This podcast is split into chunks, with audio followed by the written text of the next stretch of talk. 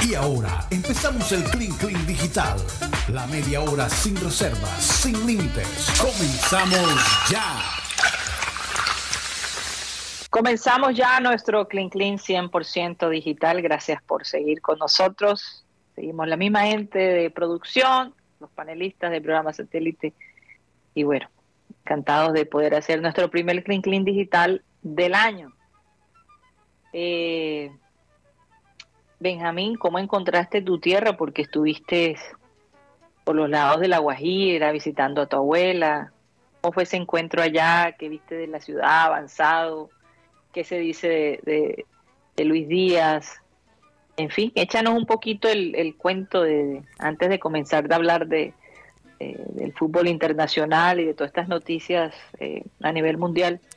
¿Cómo te fue? ¿Qué hiciste en esos 10 días que, no estuviste? Más de 10 días que estuvimos fuera de esa Lo divido en tres partes. La parte familiar, bueno, fue un momento, recordemos que, no sé si comenté yo aquí al aire, que encontré a mi abuela bastante, bastante, bastante mal. La encontré la, última vez que fui.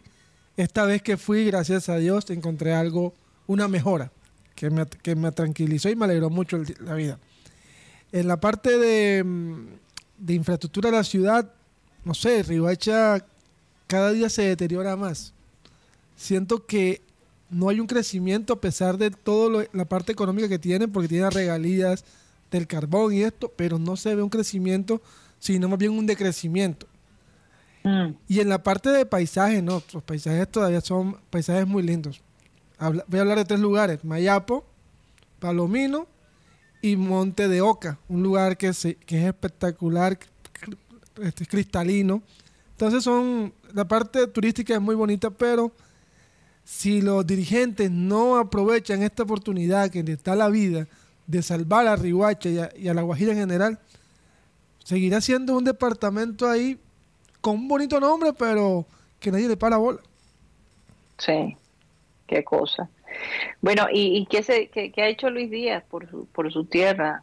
Benjamín, me, me, me, me, llama la atención, ¿no? Bueno, el tema de Luis Díaz es que Lucho tiene su propia fundación allá en Barranca y es lo que se tiene, es lo que uno conoce, porque no sabemos si tiene otro tipo de, de ayuda con el pueblo, pero lo que tiene la información es la fundación donde es más que un colegio, hay unos, hay unos comedores estudiantiles muy importantes para los niños, se practica fútbol, básquet y otro tipo de deportes, y él crecimiento no solamente en la parte la parte de deporte, sino la parte integral. Eso es lo que uno conoce del tema de Luis Díaz. Un Luis Díaz que ha estado muy, muy metido en el tema allá en Inglaterra. Lo hemos visto con sus muletas y mejorando mucho el inglés. Sí, Verdad, verdaderamente que sí. Es, parece que él y Darwin, los dos están tomando cursos intensivos del inglés. yo, recuerdo muy bien Luis Suárez. Eh, nunca realmente aprendió el inglés cuando estaba en el, en el Liverpool. Al final hablaba un poquito y hoy en día habla también un poco, quizás también por, por ser tan expuesto internacionalmente en el, en el Barcelona. Eh, Roberto Firmino creo que todavía no habla inglés y tiene como siete años. Allison. Entonces, Allison sí creo que sí. Pero yo creo que después de, esa época, el Liverpool ha hecho un intento, un esfuerzo para que los jugadores latinos manejen, manejen bien el, idioma. muy, parte, muy importante en la parte de relación, relaciones públicas. Mateo y Benjamín, eh, Luis Díaz, portugués, obviamente el español y ahora posiblemente el inglés, ¿no? Sí. Increíble, ¿no? Y el guayú. Idiomas, eso no es cualquier cosa. Y el guayú. Y, y el guayú. Ah, además del guayú. claro que sí. Cuatro idiomas, imagínate. Oye, ¿qué Pero, está pasando? Fíjate, hablando... Sí. sí, perdón. ¿Qué está pasando con, con el Liverpool, Mateo? De verdad que te he visto tan frustrado, tan frustrado por estos días. Eh, y digo, ¿No será el hecho de que Luis Díaz no está allí, le inyecta cierta energía, no sé? Pero me llama la atención que Liverpool no está jugando de la manera como jugaba cuando Luis Díaz estaba en el campo. Eh, esto, esto coincide, ¿no? El hecho de que Luis Díaz no está y el Liverpool está, no sé, un poquito en el limbo. Sí, Karina, yo, yo creo que analizando el Liverpool y este, como tú dices, este limbo del Liverpool que está pasando ahora mismo, están ahora de sexto, eh, estar dentro de los primeros cuatro puestos para clasificar a la Champions League todavía es viable, todavía es alcanzable, eh, pero se ve muy difícil ahora mismo después de esa última eh, derrota eh, que, tuvieron en liga, eh, empataron en un partido de copa contra los Wolves de Wolverhampton y eh, se vieron muy mal, a pesar de Wolves prácticamente poner el equipo B de ellos. El, el, equipo que les ganó Brentford en la liga estaba sin su mejor jugador. Entonces, las cosas están graves. O sea, Liverpool empezó después del Mundial con dos victorias que tampoco fueron las grandes victorias y ahora estos próximos dos partidos también se ve eh, un bajón y un declive todavía más evidente. Entonces, eh, ¿cómo es que un equipo que estaba el año pasado en cuatro finales, cuatro finales, bueno, no cuatro finales, estaba en tres finales y compitió por la liga hasta el último día? Obviamente sabemos que salieron solo con, con dos trofeos. Pero estamos hablando de un equipo que fue excelente en todas las competencias en cual jugó. ¿Cómo es que llega a este punto? Y Lucho Díaz tiene mucho que ver porque Lucho Díaz, cuando llegó eh, a Liverpool en enero, le inyectó a Liverpool con una nueva energía, con unas nuevas vibras, ¿no? Como se dice hoy en día, unas vibras positivas. Eh, él era nueva sangre, en un equipo que necesitaba nueva sangre y que lo necesita aún más.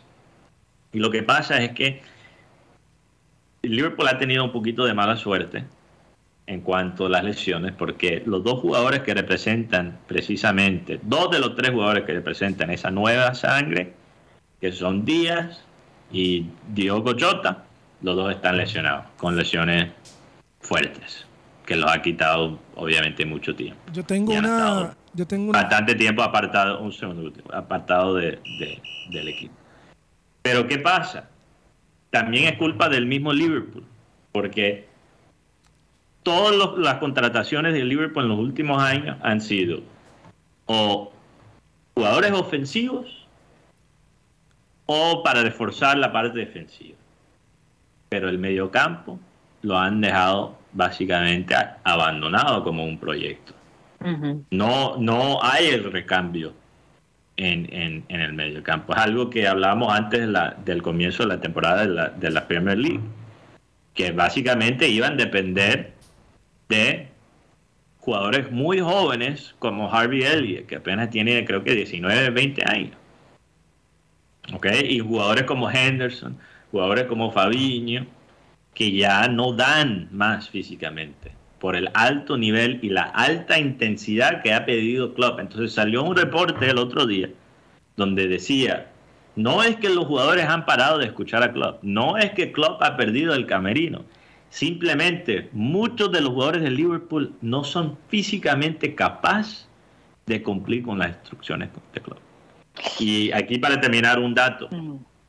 Mm un dato para explicar este cansancio que se ha acumulado, porque no es fácil. No es fácil jugar al nivel que ha jugado Liverpool estos últimos años, las batallas que, las batallas que han tenido con, con el City, que han sido muy intensas por Champions League, tres finales de Champions League, varios años peleando el título contra uno de los mejores equipos de todos los tiempos en el fútbol inglés. Y este año, en el año calendario, el 2023, el Liverpool jugó 60 partidos y ganó 43 partidos. Es el equipo que más partidos ganó en Europa el año pasado, en todo el año. También, si uno analiza, el segundo puesto es Real Madrid. Y ellos jugaron 53 partidos. O sea, jugaron 7 partidos menos que Liverpool.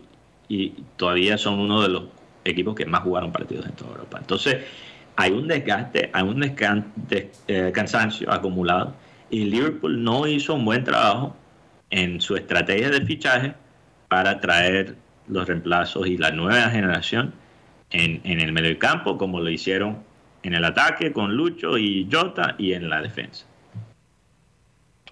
Bueno, parece que, que, Luis Díaz es esa musa que inspira, ¿no? Vamos a ver qué pasa cuando regrese en marzo, ¿no? Que es lo que está pautado. Regreso podría ser en marzo. Yo lo que... pero ya de, aquí a marzo, pues muchas cosas pueden haber pasado, ¿no? Ese, ese es el complique que hay. ¿Qué ibas a decir, Benjamín? Yo lo que veo es en el tema de los fichajes de Liverpool, la llegada de, por ejemplo, de Cody Gatpo, jugador que es muy buen jugador, pero yo no le no, en, no veo necesario en el Liverpool teniendo el tema de Luis Díaz, a no ser como hablaba con Mateo vía privado, que lo de Luis Díaz sea, sea más grave de lo que nos, han contado. Bueno, eh, sí, todavía sigue esa preocupación, Guti, pero después salió unos reportes después de nosotros hablar que, explicaban que Gakpo, según los, los ojeadores de Liverpool, puede jugar, y los analistas, ¿no? De parte del cuerpo técnico, puede jugar de, en las tres posiciones en el ataque. O sea, puede jugar por la derecha, puede jugar por la mitad y puede jugar por la izquierda. Son buen recambio. La razón, exacto, muy buen recambio y la razón que lo compraron de esa forma tan inmediata es porque ahora mismo Liverpool no tiene extremo por la izquierda. No, no tiene. No tiene extremo por la izquierda. Y el medio, y el medio la verdad es que no, no da confianza al medio de Liverpool, mientras que los otros equipos se han ido reforzando de una manera diferente. Por ejemplo, miren el Chelsea, que su, nueva, su nuevo motivo es jugadores jóvenes, y hoy anunciarían a Joao Félix en el equipo de Chelsea. lo de Chelsea me parece eh, ahora con este nuevo dueño americano que creo que todavía no sabe lo que está haciendo. No, no sabe, la verdad. Eh, la, experiencia acumulada del dueño ruso, eh, Roman Abramovich, no tiene precio. básicamente, Chelsea como club, con este nuevo dueño americano, tuvieron que resetear completamente como empresa, como organización. Y me parece que están comprando puros nombres. O sea, es como un, un pelado jugando FIFA y armando su equipo en FIFA eso es lo que parece eh, ahora mismo el Chelsea. Y creo que fue muy impresionante en este último partido del Chelsea contra City, Guti, escuchar a los fanáticos de Chelsea cantando el nombre de el técnico antiguo Thomas Tuchel, que fue despedido al comienzo de esta temporada. y para mí fue una despedida muy injusta. A mí la verdad, la liga inglesa cada día me, me apasiona más porque me parece que es una liga que todos los días te sorprende con algo nuevo. Sí. Por ejemplo, hablabas tú del Brentford. Me parece que ese delantero Iván Toney, que, es el goleador de este equipo, yo lo veo pronto en un equipo más grande. Igual que, el, que ese nombre se me olvida, el nombre del delantero holandés que juega en el Barley. En el Burnley, Weghorst. El, que, el Bobo. Eh, alias eh, Bobo. Echa para allá Bobo, sí. Ese. Bueno, ahora mismo no está en el Burnley, ahora mismo está prestado creo que a Turquía, de Besiktas. Bueno, la información que tengo está en la mira de Manchester United. Que ya hay un acuerdo ya. Y que llega Oye, y, Karina, ¿qué, qué, pensará Utipedio, que es ronaldista, de este nuevo eh, nueva aventura en segundo Ronaldo, Sudáfrica? No, eh, y, claro que lo vi. Él, dijo Sudáfrica en vez de Arabia Saudita. Y todos quedaron así como que, ajá, ¿qué es eso? Yo lo que te quiero decir es que eh, me gusta Ronaldo, pero últimamente lo he visto a él bastante desenfocado. Eh, si hay algo que yo busco en un jugador, es su trabajo, no solo como jugador de fútbol, pero lo que hace por su gente. Eh, el ejemplo que es. Y yo he sentido que él ha perdido un poquito esa visión y, la arrogancia eh, lo ha cegado de alguna manera. Porque, eh, y digo arrogancia y, y, tal vez materialismo, ¿no? Tal vez no logrará estar en un equipo supremamente prestigioso, pero va a sacar todo el dinero posible para retirarse y, asegurar eh, la, economía de su familia. ¿no? Más, más asegurar más, porque yo creo que ya Ronaldo tiene, más de la que ya tiene asegurada muchas generaciones. Lo que yo sí Más bien asegurarla para sus tatara, tatara, eh, nietos, ¿cómo se dice? Tataranietos, sí. Como decía Mateo sobre el tema de, hablando por fuera del aire, el tema de las excepciones que se están teniendo con Ronaldo y su pareja Georgina. Porque, por ejemplo, o sea, ¿cómo es que, o sea, supuestamente no aceptan, e, él está ahora mismo en... Arabia Saudita. Arabia Saudita, no aceptan que una persona eh, no esté casada, ¿no? o sea, la mutua convivencia no, no, no es aceptada eh, allá y, sin embargo han, hecho una excepción, pero la gente también le ha dado duro a Georgina y le ha dicho, oye, es posible que Ronaldo ni siquiera te, te, te, muestre, te, te brinde el anillo, ¿no? ¿Qué pasa allí? ¿Por qué el hombre no se quiere comprometer contigo? El tema es que eso también es ella, Karina, es ella la que no se quiere casar. Ah, ella. La, información que tengo yo, Ronaldo en un documental dijo, yo estoy dispuesto a casarme cuando ella me lo pida. Ella se lo tiene. o, sea, en el sentido de cuando ella se quiera casar, yo me caso con ella. O sea, ya el hombre no tiene, el hombre dice yo, yo me caso, pero si ella no, si no, no quiere casarse tampoco. Porque el tema también va a la parte económica. Bueno, es que estamos pensando más bien de eso. ella no tiene el el dinero que tiene Ronaldo.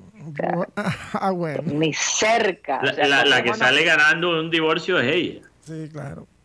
Entonces, si, ellos se casan y, Ronaldo se sale eh, del matrimonio, sería un polvo bastante costoso. La memera de la memera. No, pero acuérdate que, o sea, hay, él no puede. Bueno, hay, hay cláusulas. por medio, hay una capitulaciones. Sí, con seguridad. ¿Cómo se dice? Hay, hay cláusulas pre eh, prenupciales. Prenupciales. Sí, la, la, memera era, es el tema de que como en Arabia se permite tener siete mujeres, entonces ahí hay un... Hay que, ¿Viste, Georgina? Como te portes mal, te cambian por otra. No, La memera. La, la ¿Cómo es que es la memera? Es lo que dice. No, pero la memedera. No, pero me parece que e, ella, ella ha estado con él en, en estos momentos tan difíciles que están viviendo ambos por el tema de su bebé.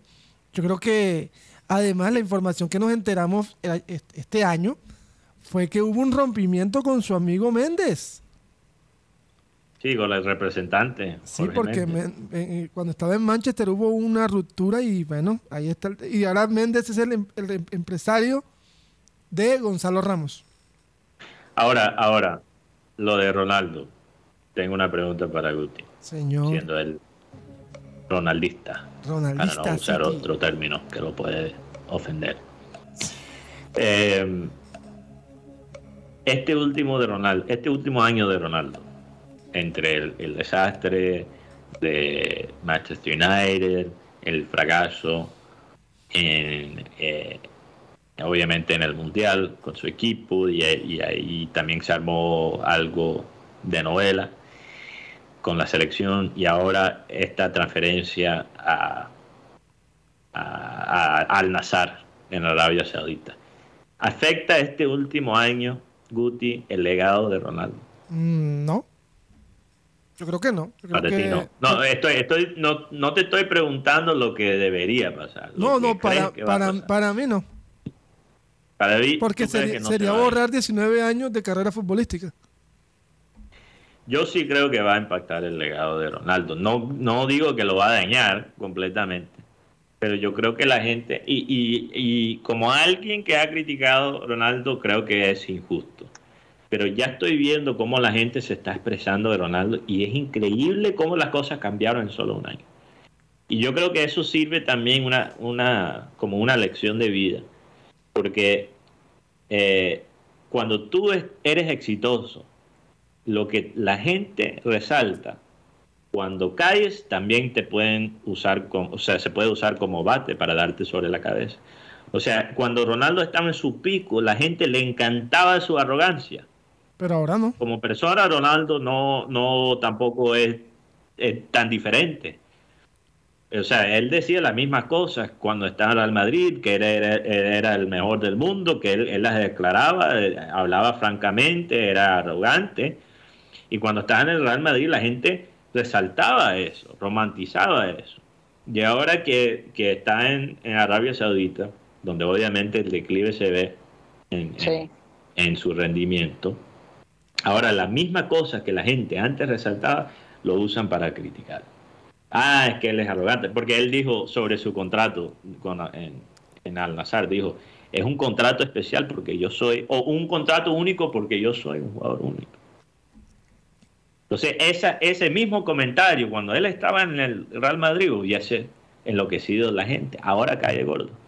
Entonces, hay que, hay, que, hay que procurarse ser una persona, no cuando tienes el éxito, que cae bien, eh, para, porque, porque lo que tú dices y haces en el, en el éxito, después lo pueden usar en tu contra en el fracaso.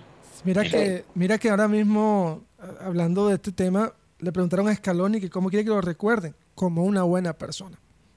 Ah. Scaloni, sí, un técnico que los argentinos, por algunos son arrogantes, pero pues este señor es la mata de la humildad, o la mata la sencillez. Literalmente, una de las personas más...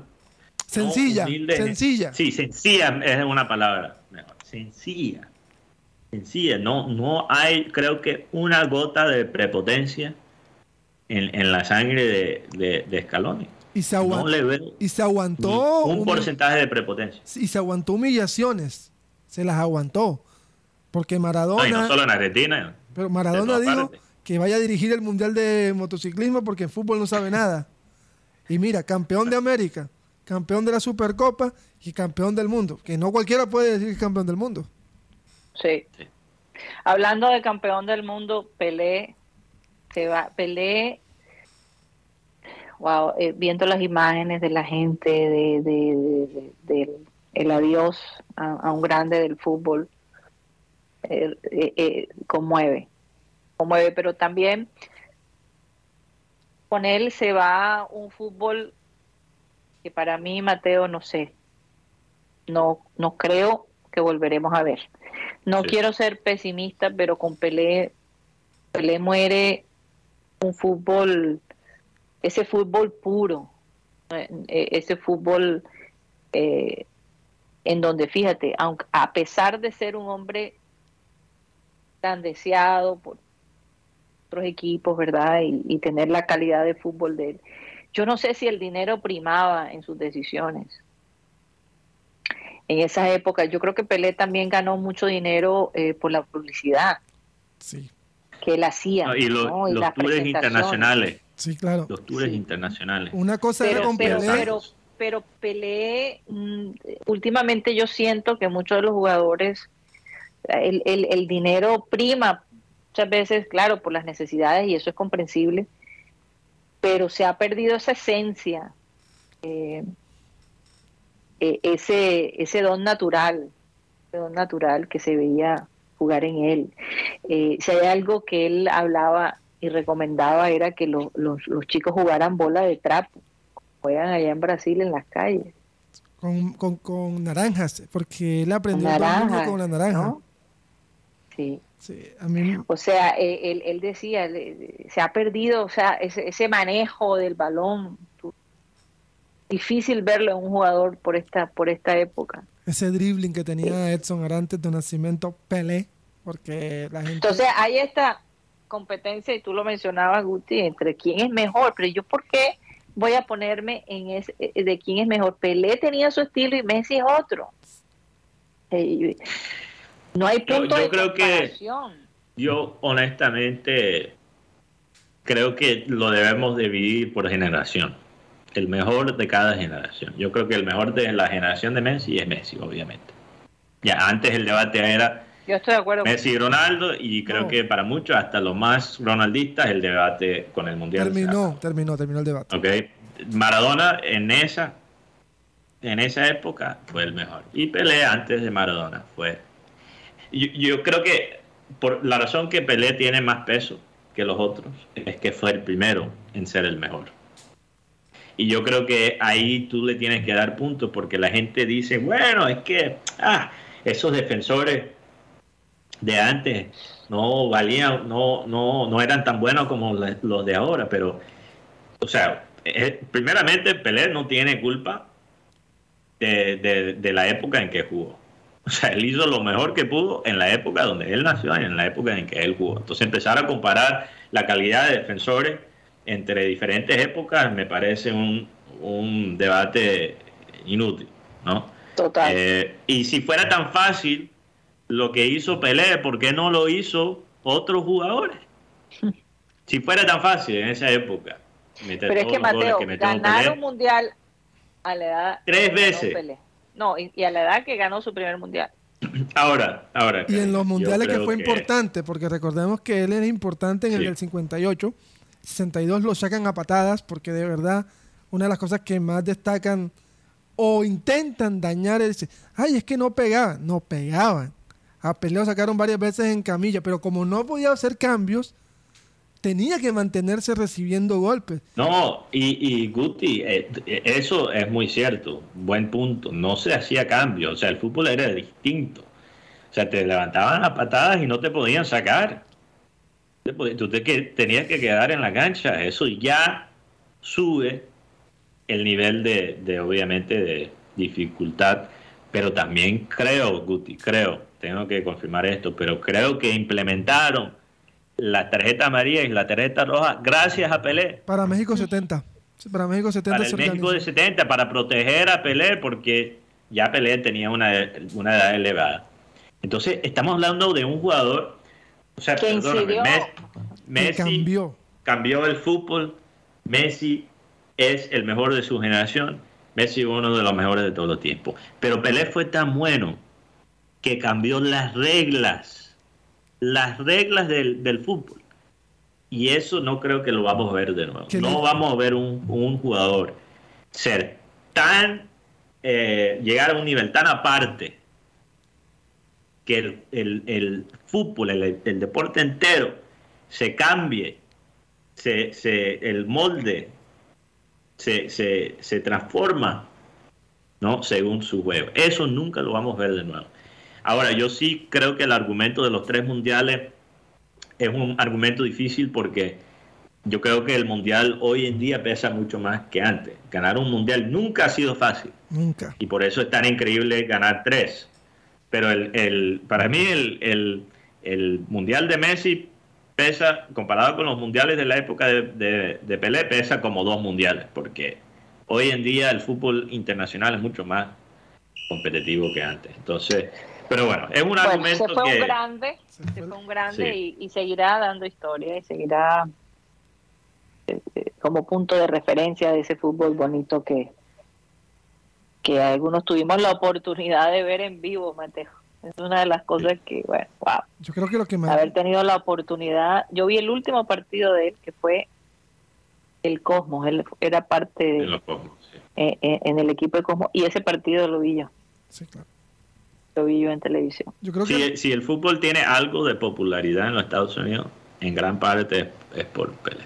Yo creo, que, yo creo que el último, lo, lo, último sobre el tema de Pelé es, hay un número que se llama el número 10. Y la frase de Neymar es, tú le diste un, un estirpe o un frac al número 10. Ese que usa Messi, que usan los grandes volantes, cuando llegó Pelé, el número 10 que le tocó por sorteo, porque él no era el, sino que estaban buscando, haciendo como dice la, planilla. La planilla y le tocó el número 10. Y mira lo que es el Edson Arante de Nacimiento, que bueno, Gatti, el, arquero argentino, lloró. Y no es por hablar, pero a mí también se me hacen las lágrimas. Y eso no, no lo vi jugar.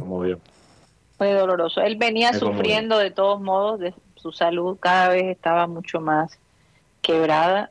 Eh, Así que, bueno, se nos fue. uno, uno, podría, uno podría hacer un programa entero hablando sobre los detalles de la vida de Pelé, porque tuvo una vida tan, tan rica, tan interesante. O sea, la vida de Pelé, supera a cualquier novela. Es tan perfecta, tan perfecta, desde el principio hasta el final. Hasta el fin. no, y con seguridad. Yo no, yo no me huele la cabeza no hayan hecho, no han hecho, han hecho documentales, pero no han hecho la película de Pelé como tal. Sí. No sé si la han hecho, a lo mejor, lo más probable es que lo hagan. Bueno, se nos acabó el tiempo, señores, gracias por haber estado con nosotros. Mañana estaremos de regreso nuevamente, después de nuestro programa satélite que va de 1 y 30 a 2 y 30 a través del Sistema Cardenal y a través de nuestro canal de YouTube, Programa Satélite. Muchísimas gracias. Esto fue el Clean Clean Digital.